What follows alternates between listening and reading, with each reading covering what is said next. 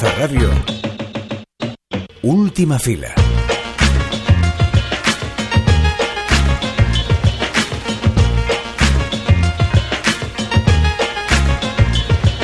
Marta Metzaros es otro de los grandes nombres de la cinematografía europea y de autor que se quedan por el camino cuando se habla de un canon o se ha hecho alguna lista de las mejores películas sin tener que hacer la distinción de la dirección femenina. La distribuidora Lost and Found ha ido rodando por las filmotecas de todo el estado un ciclo con una docena de sus films más representativos y ahora se pueden ver en filming. Y con este melón abierto y sin haber visto, la verdad, ni uno ni otro, ninguna película de Mezaros, nos propusimos dividirnos entre los dos las 12 películas y hacer este especial desgranando una a una las claves de estas. Puede servir como una puerta de entrada o como una guía de visionado si os apetece ir viéndolas con nosotros, o simplemente como una manera de recoger alguna idea nueva si es que ya las habéis visto. Si el empacho pudiera parecer mala idea en un primer momento, ya os adelantamos que nos ha prendado. Última fila, es decir, Clara Gorría y yo, Álvaro de Vis, nos rendimos ante Marta Mesaros y su singular visión sobre la clase obrera, la maternidad, la lucha generacional o la violencia de género. Acomódate que empezamos. Hol keresi a szüleit? Az apját is ismertem, meg az anyját is. 24 évig meg voltál nélkülük, és ők is nélküled. De most kíváncsi lettem rájuk. És most mit fogsz csinálni? Elmegyek.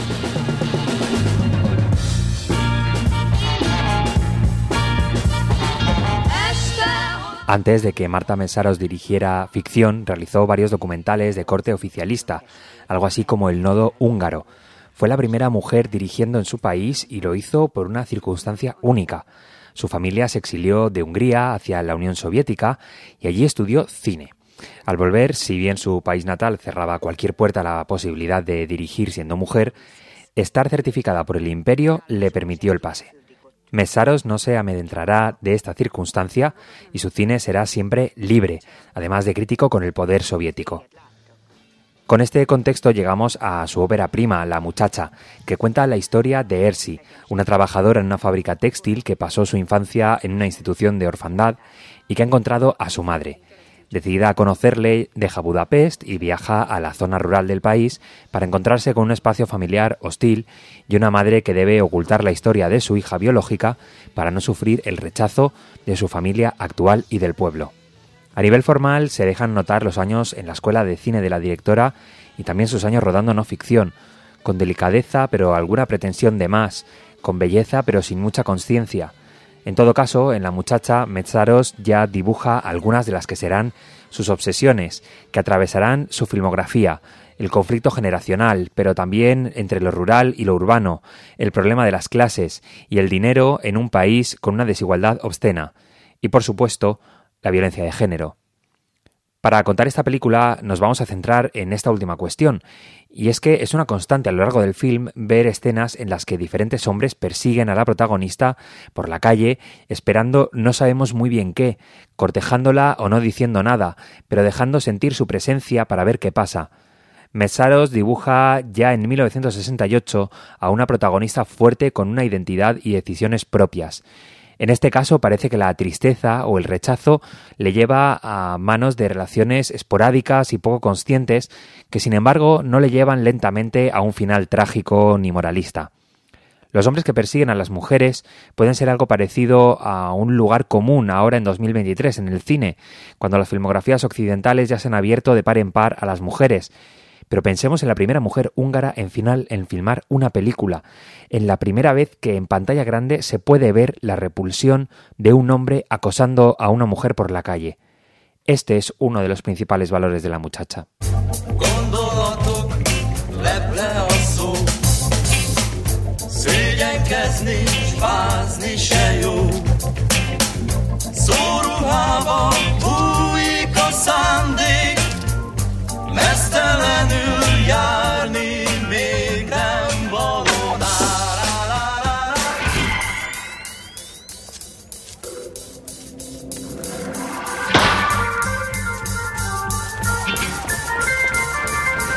Abrir una nueva puerta en un imaginario con el potencial en el cine debiera llevar, así lo ha sido en algunas filmografías, a una contestación inmediata de que se ha quedado pequeña esa puerta. Si Mezaros desafiaba algunas cuestiones fundamentales de la sociedad húngara en su época, en Vínculos se desprende de casi cualquier innovación formal y se centra en una película de diálogo puro para exponer negro sobre blanco los que serán, como hemos dicho antes, sus obsesiones a lo largo de toda su obra. Vínculos cuenta la historia de Edith, una mujer de origen campesino cuyo marido, un burgués al que no ama, ha muerto repentinamente en un accidente. Llevando una vida solitaria y rodeada de falsos amigos a los que detesta, se plantea abandonar su lujosa situación y empezar de nuevo, pero su hijo Isvan, con la misma actitud autoritaria de su padre, no está dispuesto a que su madre rompa las apariencias y avergüence a su familia. Así manda a su novia Katy a pasar el verano con ella en su casa del lago Balaton para vigilarla, pero lo que ocurre es que la chica empieza a dudar de la relación con Isvan. Los tres ejes de los que hablábamos en la muchacha, clase, género, generación, están en el centro de las discusiones. La directora no busca desplegar una colección de frases grandilocuentes que le encumbren como una gran pensadora. Para eso ya estaba la Nouvelle Vague. Mesaros está convencida, desde su experiencia en la no ficción, que una conversación natural en una sociedad patriarcal ya desvela por sí mismo al patriarcado. En este caso problematiza más estos ejes porque la mujer viene de un lugar acomodado que detesta, verdadera guerra cultural de clase. Lo que se encuentra es no solo el clasismo, sino también la supuesta superioridad moral, que también estaba presente, de Budapest con el resto del país y especialmente las zonas rurales. Mesaros demuestra que su cámara no va a ser cómplice, sino que va a batallar, por mucho que su condición única en la industria cinematográfica haga fácil su desaparición. La maestría con la que dirigirá sus siguientes películas le pondrá en su lugar en el mundo. The next song like to sing.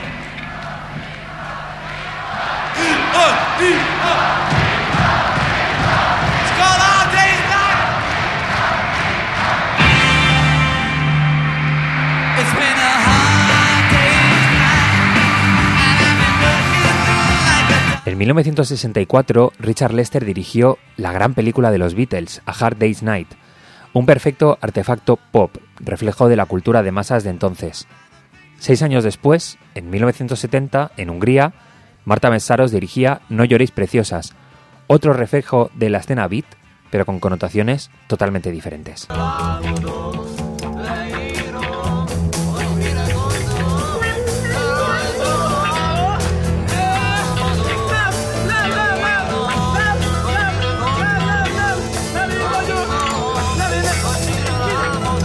Lo cuenta el músico e investigador Alfonso Espiño en un artículo publicado en el blog de Lost and Found. Apenas quedaron esquinas impermeables a la penetración de la música beat en el mundo tras 1964. Aunque, aunque a priori podríamos pensar que los países del bloque soviético serían una excepción, esto no sucedió así. En concreto, Polonia, Hungría y Yugoslavia tienen la industria musical popular más desarrollada de su entorno. Sus artistas gozaban de la mayor libertad artística, estaban expuestos a influencias extranjeras e incluso eran coetáneos de sus fronteras. Decimos que Hungría era uno de los países en los que se vivía un relativo aperturismo frente a Occidente, de manera especial tras la Revolución de 1956 y durante los años 70, y sobre todo sin referirse a la política extranjera, debido a las reformas económicas y culturales que se iban desmarcando de la Unión Soviética. Las artes podían ser políticamente útiles o inútiles u hostiles, pero no se contemplaba la existencia de altas o bajas esferas de las artes. A finales de los 60 se intentó establecer una cultura socialista de masas, pero se recuperó el derecho del sujeto socialista o del entretenimiento, de este modo legitimándose la existencia de la música popular en la cultura socialista. Al mismo tiempo, ciertos segmentos de la cultura popular, incluso de origen occidental, fueron acogidos y utilizados por el Partido Socialista Obrero, por ejemplo, la música de los 50 y más tarde el jazz, intentando crear nuevos géneros populares de ideología que aportaran valor. De todos modos, en 1968, en un culmen de la fiebre por lo beat en Hungría, un documento secreto de circulación interna del partido declaraba que esta música representaba esnovismo neurótico y consecuencias no deseadas, tales como las conductas promiscuas. En No lloréis preciosas se mezcla la ficción y la radiografía de una escena musical bollante en aquella Hungría a la que la Unión Soviética se le estaba quedando vieja, al menos a una generación. Porque en el film también hay unos jóvenes que, en su desenfreno natural, chocan con los pilares del moralismo y el machismo de la sociedad. Otra vez, y siempre será así, las protagonistas son mujeres. En este caso, Julie, la protagonista, se queda prendada del líder de uno de los grupos y lo acompaña a un bolo fuera de Budapest. El hermano de Julie, amigo del prometido, monta en cólera cuando se entera y convence a los demás chavales para ir tras ella. La ficción, por una parte, asevera en la idea de que hay una Hungría que está avanzando a contracorriente, pero decidida. En la parte documental, porque Metzaros grabó a bandas beats reales, se confirma a través de un subtexto. ¿Qué hacen estos jóvenes bailando una música como esta en un país como la Hungría de 1970?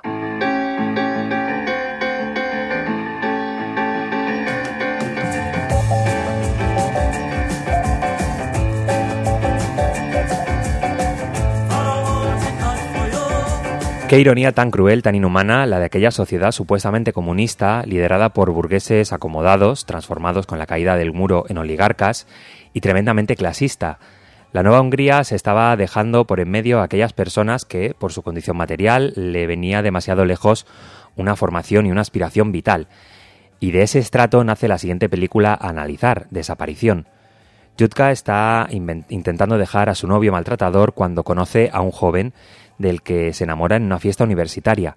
Avergonzada de su condición de obrera, miente y dice que ella también es estudiante. Esta mentira marca su relación, y cuando le revela la verdad, el chico decide seguir adelante con la mascarada para mantener las apariencias ante su familia y amigos de clase intelectual y acomodada. Yutka, como tantas otras protagonistas de Mesaros, trabaja en una fábrica. La factoría y el trabajo es un elemento fundamental, junto a la maternidad, que cose toda la filmografía de la húngara. Lo es porque es resumen de una vida que se daba por supuesta, pero que el cine revolucionario, alejado ya de la época de las grandes revueltas obreras, estaba descuidando. Hablar de mujeres obreras era directamente una quimera. Mesaros rodó justo después de No lloréis preciosas un cortometraje documental sobre tejedoras, y sin descolgarse de ellas, en desaparición hay una reivindicación formal y narrativa de ese trabajo femenino en la factoría, un trabajo que era doble, porque cuando acababan las agotadoras jornadas aún les quedaba hacerse cargo de los cuidados de la casa.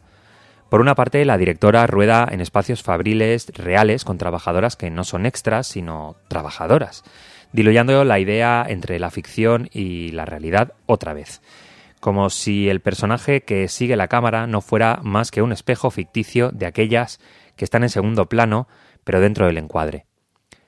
Por otra parte, Mesaros firma, filma con orgullo lo que para la Yuzka es una vergüenza, su condición obrera, su condición de paleta.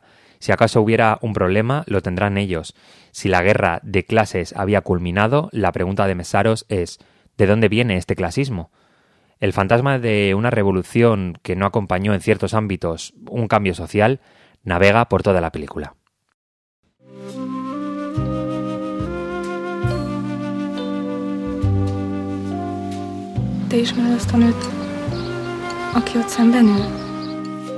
Llegamos al gran salto de Mesaros, adopción, con la que se convirtió en la primera mujer en ganar un oso de oro en el Festival de Berlín.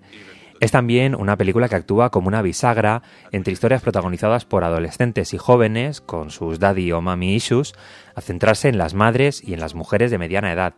Adopción junta precisamente esos dos mundos de manera tierna a través de los personajes de Kata y Ana. Kata, viuda, está entrando en los 40 sin hijos. Su amante, casado, no deja tenerlos con ella. De manera fortuita entra en su vida una joven escapada de un orfanato que le pide refugiarse en su casa. Inicialmente reticente, Kata la acoge y empieza a encariñarse con ella. La ayuda a dejar la institución y a casarse con el joven al que ama intercediendo en su familia. Además, la relación entre ambas mujeres despierta en Kata la determinación para cambiar aquello que no le gusta de su propia vida. La directora húngara sigue profundizando y cada vez llega más hondo en las miserias sistémicas de la sociedad de su país, y lo hace poniendo el acento en la sororidad, que también había estado ahí anteriormente, pero nunca de manera tan clara o tan plena. Adopción es un estrechón de manos magnífico. En lo formal, la directora recoge todo lo aprendido y también da un salto estilístico evidente, suavizando la cámara, haciéndola más sinuosa, jugando menos con ella, pero aprovechando más los encuadres. Es su paso para reivindicarse como directora internacional.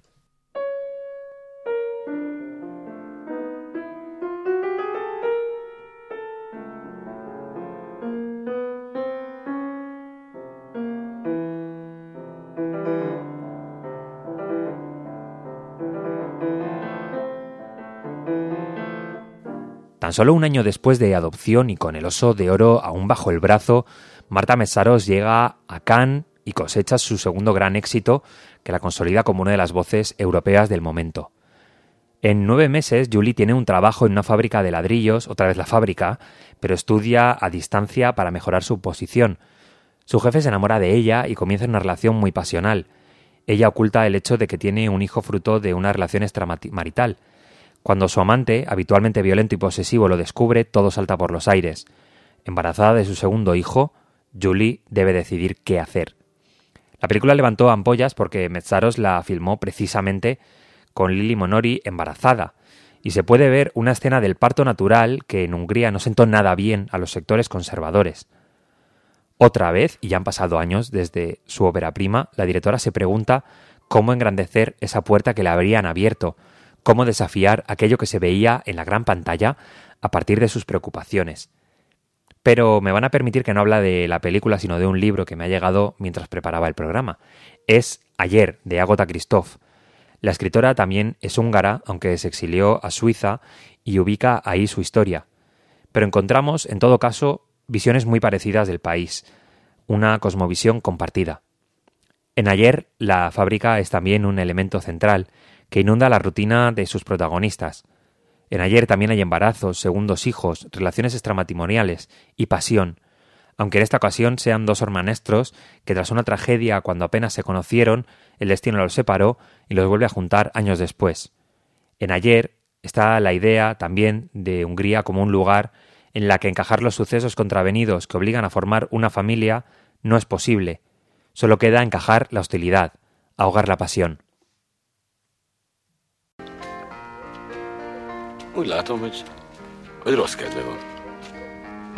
Csak egy kicsit fáradt vagyok.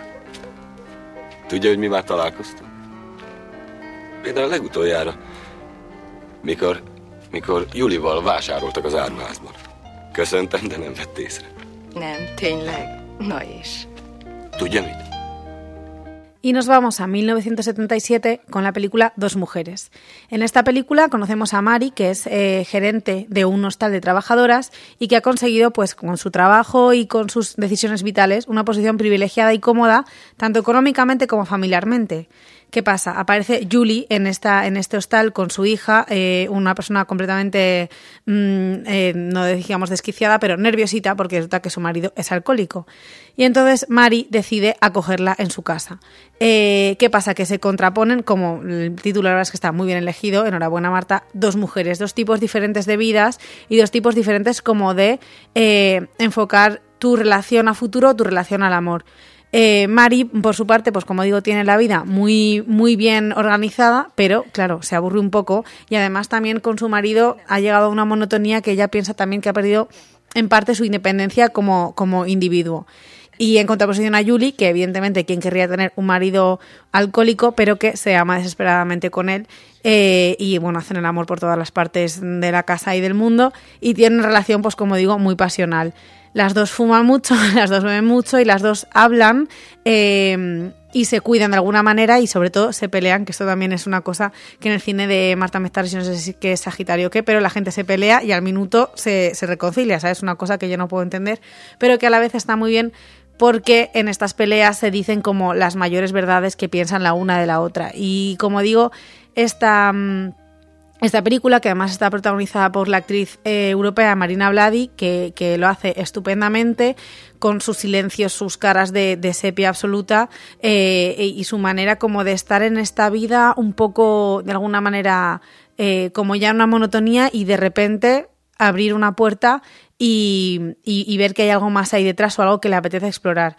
Yo en esta, en esta película, eh, a lo que me recordaba un poco Salvando las Distancias, y, ya te digo, no, no es muy parecido, pero sí que estas conversaciones de Berman, donde es una, un momento muy random que se están haciendo un café, pero de repente se dicen las cosas más intensas y, más poderosas y más que te cambian la vida y luego siguen tal cual eh, con su vida. Y eso me, me, sorprendió y me empezó a gustar a partes iguales. Es la primera peli que yo, que yo he atacado de, de esta directora y reconozco que me gustó, pero que me costó un poco em, entrar en ese mundo porque ya os digo que además pues la manera de, de, comportarse, de hablar, era como, se me hacía muy extraña, pero luego ya os adelanto que esto fue cambiando conforme he ido viendo más, más películas.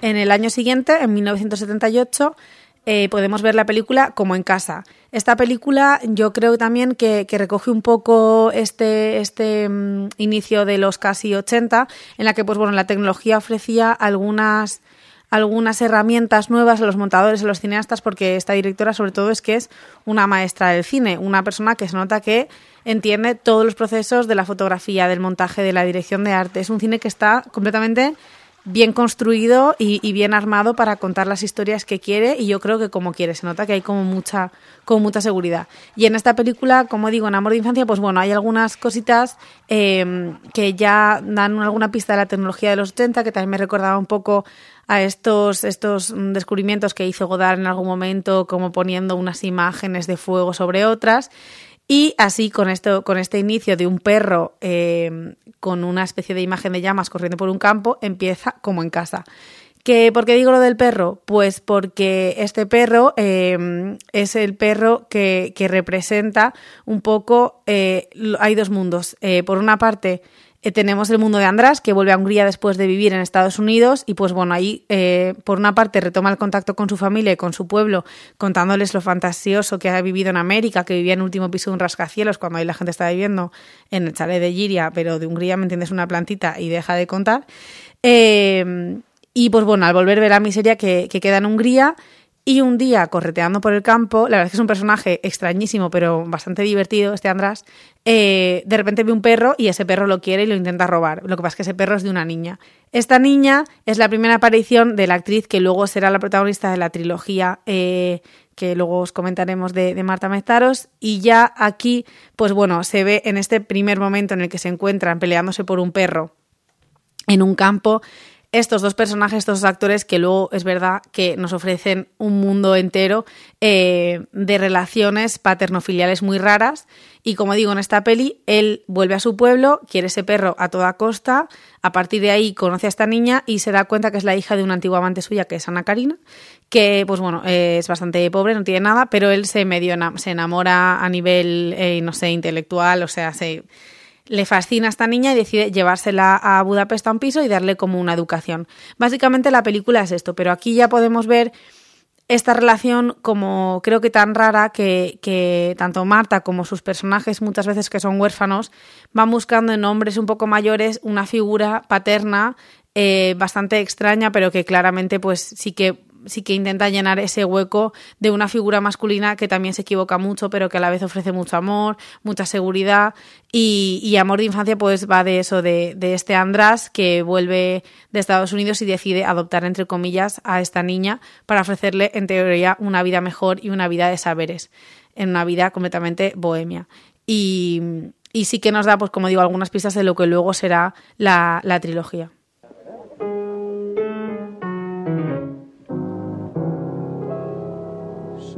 Sem mond, hogy túl vagy már mindenen, nem jöhet új az életben hirtelen. Y llegamos a las herederas, que ya os digo, yo mm, no soy una chica misteriosa, siempre lo que pienso lo digo de primeras, que es mi película favorita de este ciclo, eh, por muchas cosas. Por la primera, porque es un tema de actualidad absoluta, que si ahora queréis hacer un ciclo como estas amigas y amigos de gestación subrogada, las herederas es el tema que tenéis que poner. Y luego ya de Ana Obregón habláis lo que haga falta, pero yo creo que esto os va a dar una, una idea mucho más clara. ¿Qué pasan las herederas? Dos amigas, una rica y una pobre, la pobre, que es Isabel Huppert, es un personaje fantástico, dulce, divertido, es una mujer muy independiente que quiere hacer como su propio negocio de costura y bueno, tiene ideas eh, sobre el feminismo que ya están aquí muy claras. Es una película que está ambientada en 1976, pero está rodada en los 80, pues con todo el movimiento feminista al que, al que pertenece la directora. Y ella dice que no se quiere casar, que no quiere tener hijos, que quiere vivir una vida independiente. Y su amiga le dice, pues lo vas a pasar mal. Y ella le dice, pues muy bien, pues ya me apañaré. ya está, básicamente. Eh, y su amiga Silvia es una tía que tiene muchísimo dinero, pero que no puede tener hijos. Con lo cual, uno más uno igual a dos en esta historia. La Silvia le pide si puede tener un hijo con, con el marido de ella y al principio Isabel Luper no quiere, pero luego acepta. Y a partir de aquí, esto pasa en los primeros cinco minutos. A partir de aquí son todos los nueve meses en los que Silvia, Isabel, y Silvia, su amiga pobre, que es Isabel Upert, y el marido de ella viven en una casa mega lujosa, fantástica, donde no paran de ir en trineo o a písimas con unos abrigos blancos mmm, que te mueres y cómo, pues bueno, se, se, genera esa relación entre los tres. Por una parte, una tiene el poder del dinero, la otra tiene el poder de tener un bebé y el otro está en el medio, pues bueno, decidiendo a ver un poco, sinceramente, cuál le gusta más. Al final, sí que, pues ya os digo, os adelanto, que se enamoran un poco todos entre todos. Y, y es una peli pues en la que lo que comentábamos al principio, la clase eh, está muy clara. Básicamente se dice en los diálogos, yo tengo el dinero, así que puedo conseguir lo que quiera. Y finalmente, pues efectivamente, eh, Isabel Huppert tiene el hijo de ella.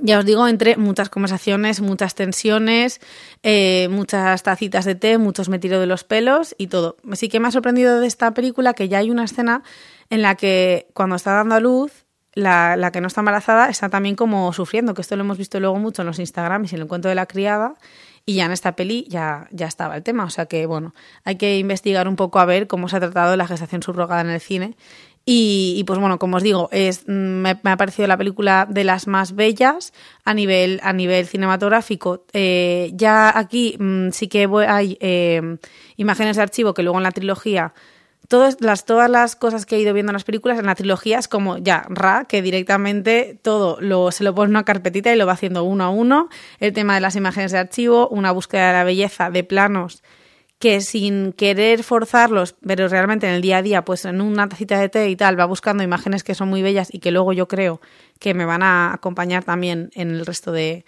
de, de, la vida cinematográfica y en esta película ya empiezan a, ya hay algunos tintes. Es como la más pomposa a nivel de vestuario y a nivel que representa una, una familia con mucha pasta y también os digo que acaba regulín porque resulta que Isabel Huppert es judía y que el marido pues es nazi. Entonces, pues ya ahí el coti vintage ya os lo hacéis vosotras, vosotras y vosotros solos. Eh, no os cuento nada más. Un trío amoroso, gestación subrogada y tacitas y vestiditos.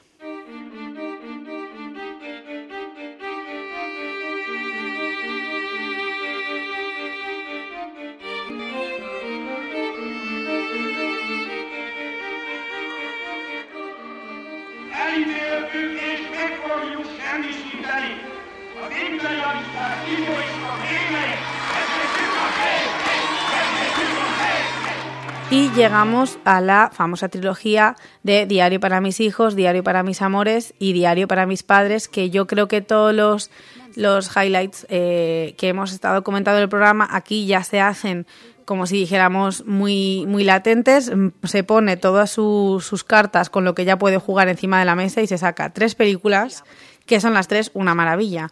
Y la verdad es que yo no sé si es que de verlas tan seguidas y de la panzada que nos hemos metido, me cuesta un poco distinguir una de otra y no he alcanzado tampoco a saber por qué una es para los hijos, otra para los padres y otra para los amores, porque me han parecido todas un poco iguales en el sentido de que es una historia cronológica de Yulika, que es una una chica que se queda huérfana, eh, a su padre lo detiene en la KGB y su madre muere en el parto de su hermano.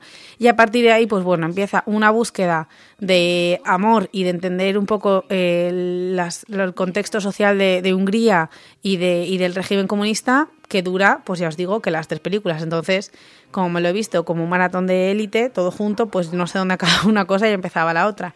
Pero lo que sí tengo muy claro es que aquí, como digo, ya había cosas que, que, eran como tags muy evidentes y que me han acabado de enamorar. O sea, ya las herederas ya me estaba gustando, pero es que la trilogía me ha parecido, ole, chapo, ole tú, Marta. Eh, ¿Qué es lo que más me ha gustado? Pues un poco lo que comentaba antes, que, que se nota que es una, una, directora que sin querer forzar y planos muy bellos, o pues ahora que está de moda en, en, en TikTok hacer lo de Wes Anderson sin querer ser muy poco, sin querer no ser realista, hay de repente hay planos o hay imágenes que dentro de la destrucción que presenta son absolutamente preciosos y, y que se nota, pues como digo, que tiene un manejo y un saber hacer las cosas que, que da gusto lo bien armadas que están, que están las películas. Se apoya mucho en lo cotidiano y eso yo creo que también... Eh, tiene esta perspectiva, que no voy a decir que es feminista, ni que es femenina, ni nada de eso, pero bueno, una cierta como un ojito, un ojito para ver las cosas que hay otros que no ven, que eso a mí me gusta mucho.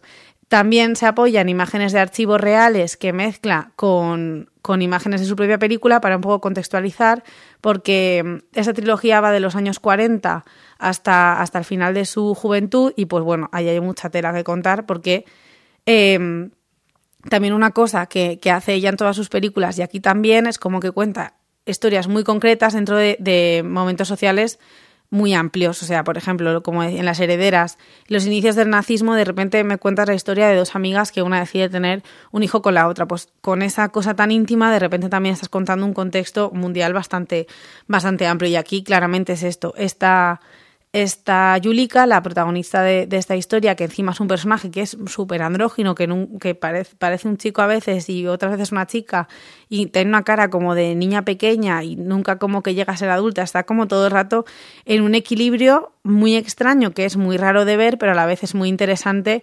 Em, como que es muy difícil etiquetarla y ver un poco para dónde va a ir y eso la verdad es que a mí se me ha hecho muy interesante a nivel político, mi sensación también es que siempre está como en el medio, no está en contra del comunismo, pero tampoco está a favor como del, régimen y del poder y la violencia que ejercían contra la gente con la que contra la que llamaba, con su padre, con sus amigos. Eh, entonces, pues bueno, siempre es un personaje que, que, mm, que, no necesita a nadie, es un personaje muy fuerte, que no se calla una, que no para de gritar y que, y que siempre dice lo que piensa, porque de alguna manera, como ha perdido a sus padres desde muy pequeña, es como que como si no tuviera ya nada que perder, pero a la vez un personaje todo el rato muy frágil, que solo busca que alguien le dé un abrazo, que le quieran, sentirse como en esa seguridad y entonces siempre está como que no entiende por qué, por qué la gente tiene que sufrir por, por las decisiones políticas. Ahí siempre, por una parte, una lucha y por otra parte, siempre hay momentos que le da como una super bajona porque no entiende nada. Y, y eso también me ha parecido eh, muy guay para, para revisar la historia y, bueno, como ponerte en la piel de, de una persona que pasó por esa, situación, porque además son películas que son bastante autobiográficas a nivel de orfandad y a nivel de que es una mujer que decidió estudiar cine en Moscú. Y todo lo que le pasó, pues eso ya no sé hasta qué punto será verdad o mentira hay muchísima, muchísima pasión por el cine. Las herederas también, uno de los personajes eh, está constantemente grabando a, la gente a la que ama y grabando incluso también discursos nazis porque es nazi, como lo que, lo que él adora y lo que ama lo graba y luego se dedica a pasarle los vídeos a, la mujer, que sinceramente la mujer se la suda el cine, pero está ahí dándole la chapa. Y aquí ya vemos eh, desde la primera película en Diario para mis hijos, que es del 84, como es una niña que se escapa para ir al cine, no va, no va al colegio para ir al cine, como en la siguiente película miente para entrar a la Escuela de Cine de Moscú y como en la última película ya es cineasta y fotógrafa y qué es lo que tanto la, el personaje como la directora decide pararse, poner la cámara y, y contar. Y es verdad que estamos en el cine, pues quieras que no, a nosotros también nos engancha y hace que, que de alguna manera te sientas mini representado y, y entiendas esa pasión un poco y, y cómo eso va vehiculando su vida. La verdad es que es bastante bastante bonito y ya te digo, a mí lo que más me, ha gustado de, pegarme este empacho es que es un cine que está súper, súper bien construido y que se nota que hay muchísimo oficio. Eso me ha, me ha encantado. Eh, como digo, es una, es una trilogía sobre todo que está marcada un poco por, por la pérdida de sus padres y por la confusión política. Mucho daddy issue también, eso ya os lo digo, chicas, que os dé como repeluso. Mm, es lo que hay, pero de cierta manera como que llegas a entenderlo y eso está, está bastante bien. En las tres películas se recogen imágenes, en la, en la última película aparecen imágenes de la pérdida de los padres de la primera y bueno, va todo como formando un puzzle que cuando lo acabas de ver te quedas con una idea general eh, también de la historia, que en ese sentido está, está muy bien. Así que os voy a contar un poquito más de cada una de las películas, pero más o menos todo lo grande. Ya os lo he contado. Eh, os animamos, yo creo que igual ver la trilogía puede ser una buena manera de empezar eh, a conocer el cine de, esta directora. Y si queréis empezar por el principio, por el principio, y si queréis empezar por el final, por el final o por el medio. La verdad es que nos da igual, con tal de que le deis una oportunidad y a ver, a ver qué pasa.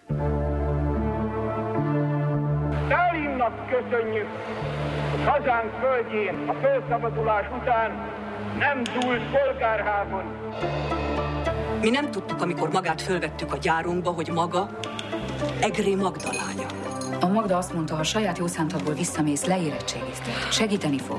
Apa, képzeld, Juli filmrendező. Bueno, pues rápidamente vamos a hacer un pequeño repaso de, de la trilogía en Diario para mis hijos, que es del 84. Vemos a la Julie preadolescente de los años 40 eh, y el origen de su, de su orfandad.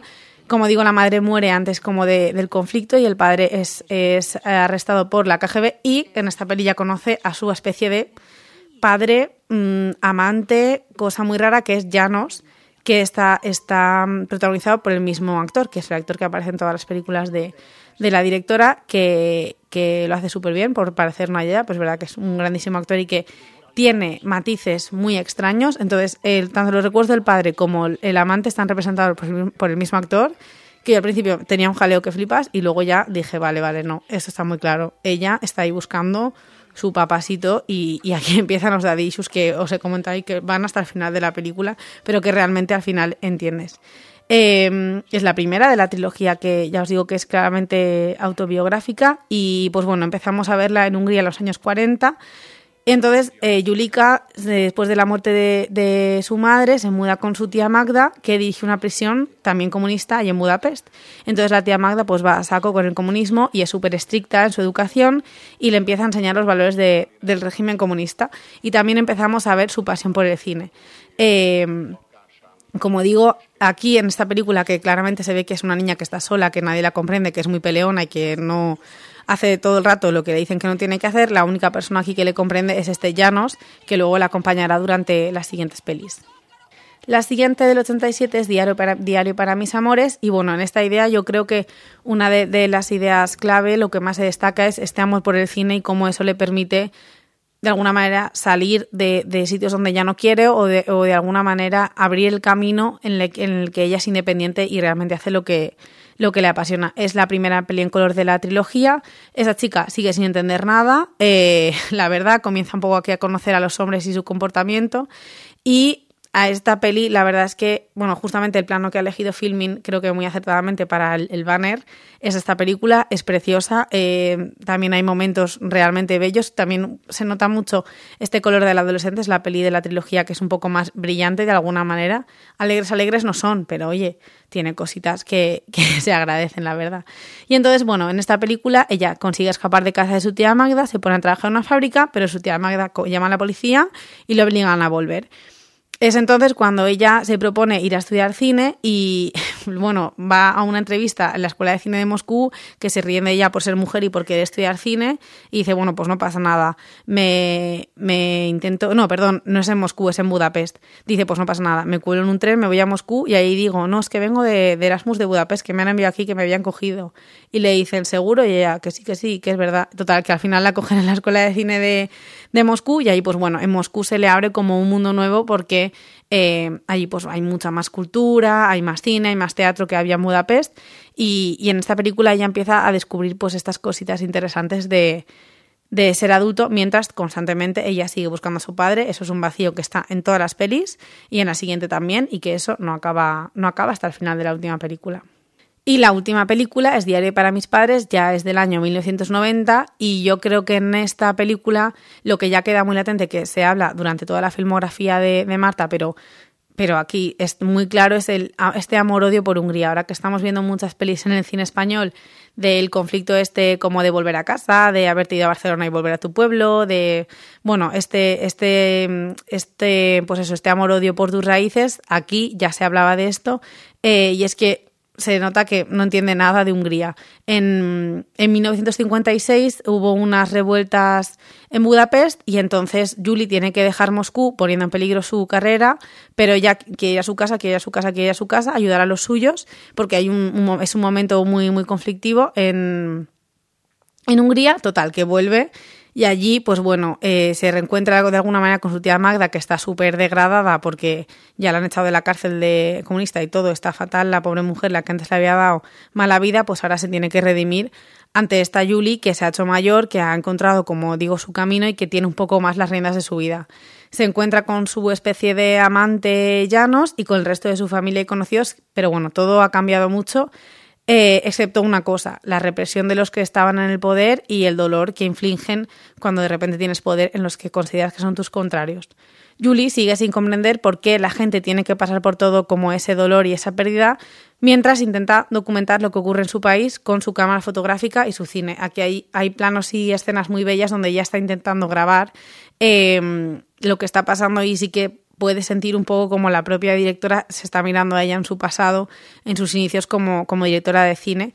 Y la verdad es que hay escenas que son, que son bastante emotivas y luego una escena de la Navidad donde Mm, comunistas, anticomunistas, todo el mundo se reúne como una gran familia, acaba como el, día, como el Rosario de la Aurora, pero, pero la verdad es que, que es una de las escenas más bonitas, yo creo que de todas las pelis que he visto.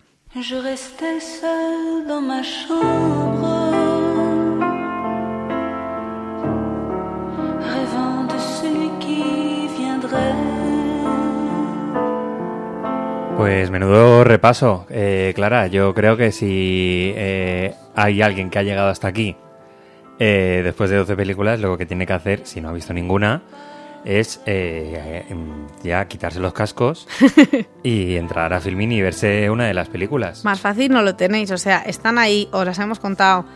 Ya vais con, garantía última fila y con garantía Filmin. Pues chicos, no sé qué más quieres. La semana que viene nos volvemos a, volvemos a bichear qué hay en la cartelera que nos guste. Hasta entonces, adeu.